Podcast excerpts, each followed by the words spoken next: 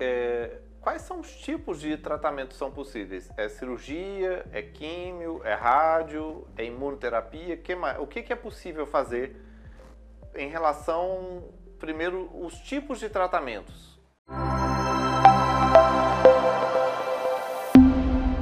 Quando a gente descobre um tumor, quais são os próximos passos a serem dados? Alexandre. A partir do diagnóstico do tumor, você vai avaliar a condição do paciente, a localização do tumor e, junto com isso, determinar o seu tratamento. Então, por exemplo, é um paciente que tem um tumor na área da fala, uhum.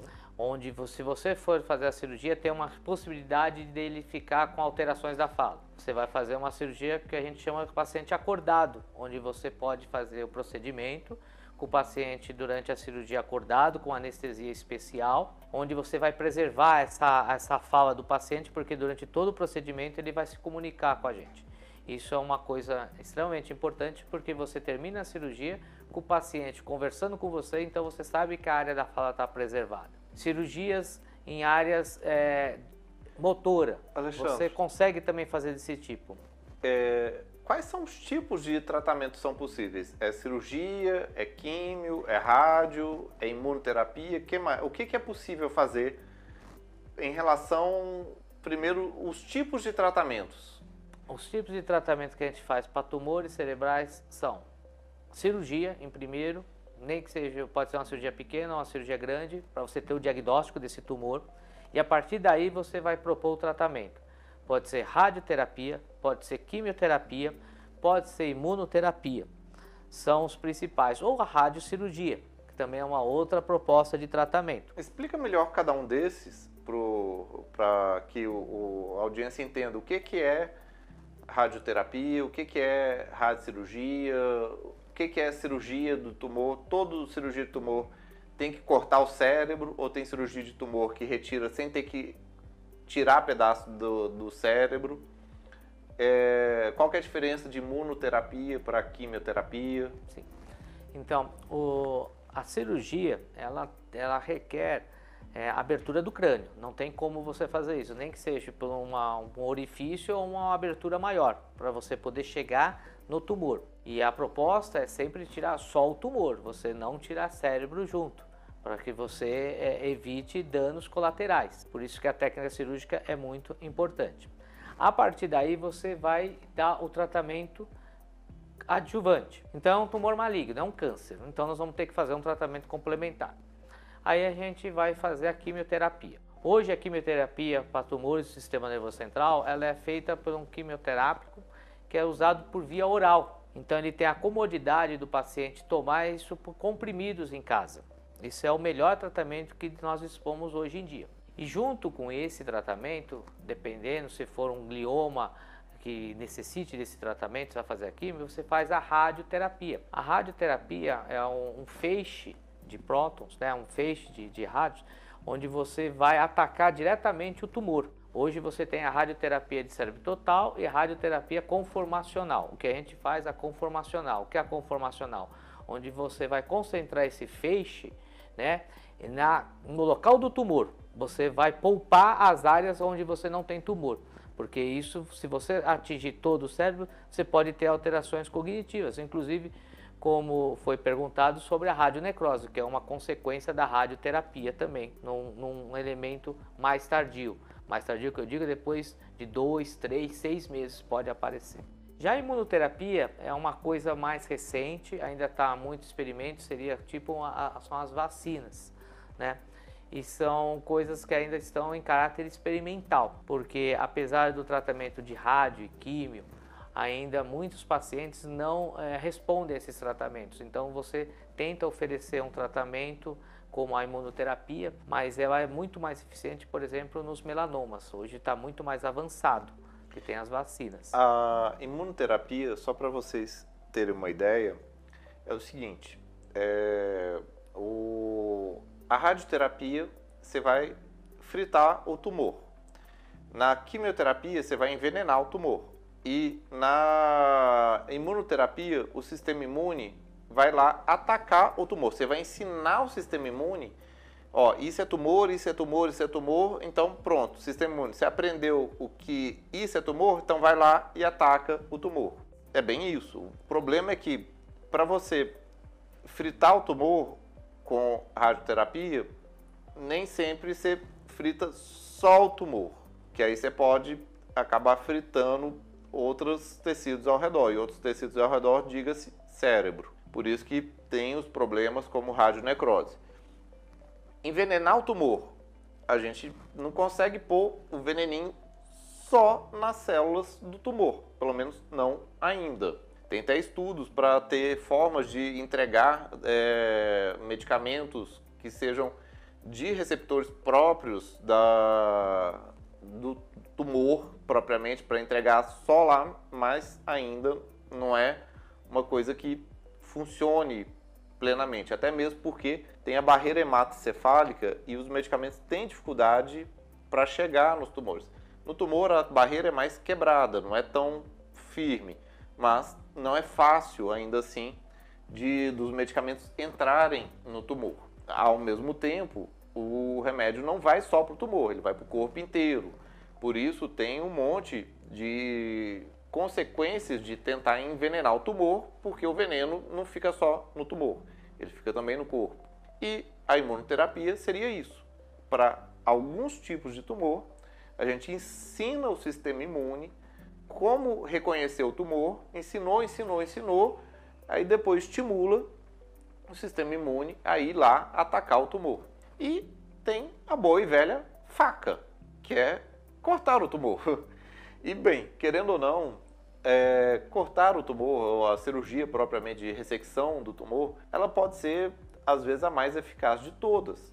E tem tipos de tumores que, uma vez que você retirou ele plenamente, é, curou, é plenamente curativo. Tava, por exemplo, um meningioma dando um trabalho, dava vida lá para a pessoa, pessoa tendo crise convulsiva, tendo sintoma focal, meningioma, fazendo aquele auê lá no cérebro da pessoa, chega lá o neurocirurgião, plup, plup, plup, tira o tumor todinho, acabou. Resolveu aquele problema, é, melhora, fica muito mais fácil controlar as crises convulsivas, ganha de novo as funções, é, é uma maravilha. Mas isso só sabemos se a gente tem o diagnóstico antes, às vezes, da ressonância ou propriamente da biópsia no local. E bem, é, falando do, dos tratamentos, o que, que a gente tem de expectativa com os tratamentos para o câncer no sistema nervoso central, Alexandre? Então, hoje né, é mais a parte adjuvante, né?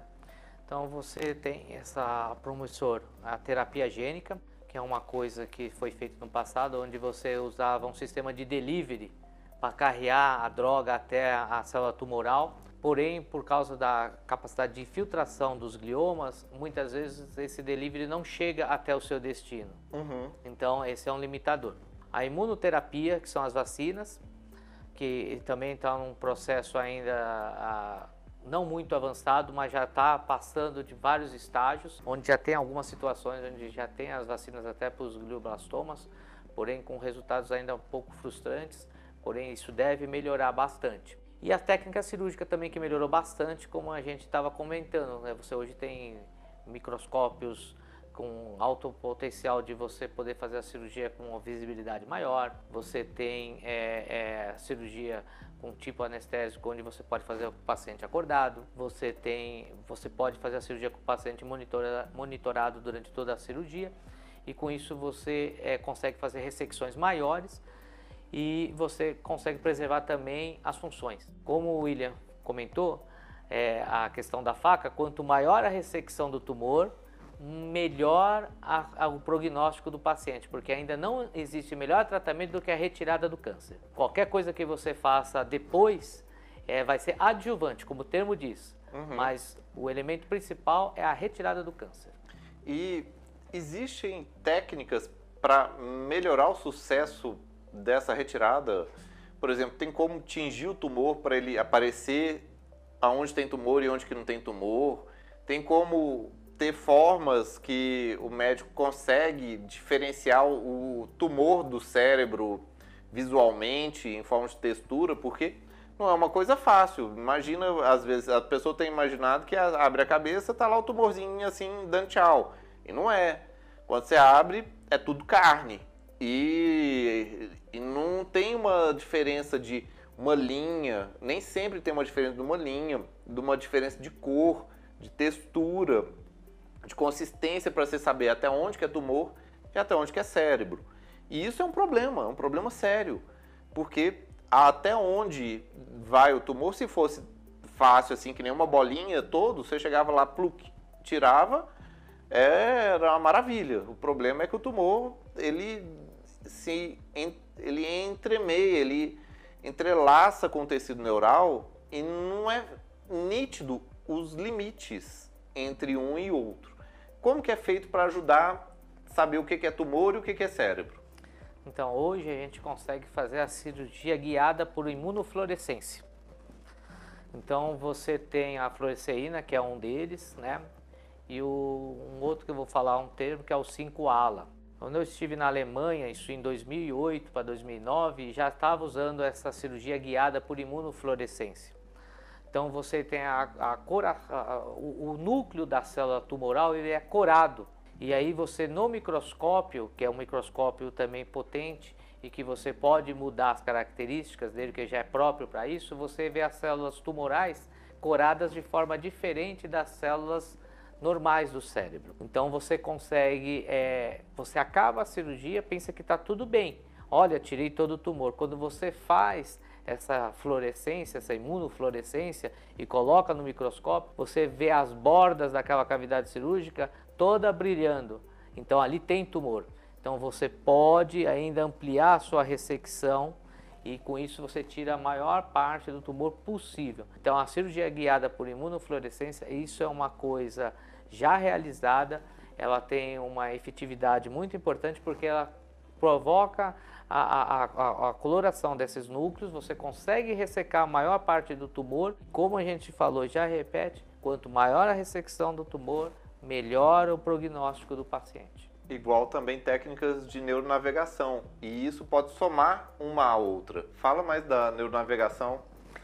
A neuronavegação, é, para vocês entenderem, seria um GPS que a gente usa para localizar aquela lesão. Então, quando a gente vai usar um GPS, o que, que a gente quer? A gente quer o menor caminho de forma mais rápida e mais fácil para você. A mesma coisa a gente usa o navegador. O neuronavegador ele nos mostra a lesão, o caminho mais curto e mais rápido. Com isso você diminui a sua incisão cirúrgica, com isso você diminui a sua abertura no crânio, você ganha tempo e você vai diretamente na lesão. Com isso você não fica procurando, ah, tá aqui ou tá ali, e você já vai direto nela você diminui sangramento, diminui tempo cirúrgico, diminui trauma em, em tecido é, cerebral normal e você com isso consegue fazer a remoção precisa dessa lesão. Essa é uma coisa muito Só importante hoje. trazer uma analogia para vocês entenderem como que é legal, e é feito um tipo muito especial de ressonância que cria um mapa tridimensional muito detalhado do cérebro e isso faz uma sincronização com o bisturi do neurocirurgião e com marcadores que ficam de fora da cabeça do paciente. E aí, essa sincronização mostra no virtual exatamente onde estão as coisas. Aí, em vez do neurocirurgião ter que tirar uma tampona da cabeça para poder chegar aonde está, ele tira só um negocinho e já vai no tecido que vai, em vez de entrar 5 centímetros, 10 centímetros no cérebro para chegar lá no tumor, ele vai por um, um trajeto que chega bem mais rápido. E se ainda tiver tudo coloridinho lá com a fluorescência, fica mais fácil ainda de achar e retirar. Então, isso tudo são esperanças. No final das contas, eu quando comecei a fazer medicina, tumor na cabeça era quase que igual a sentença de morte. Era uma coisa que não se tinha esperança. É... Hoje eu vejo de vários pacientes de palavra cura, de palavra tratamento com remissão.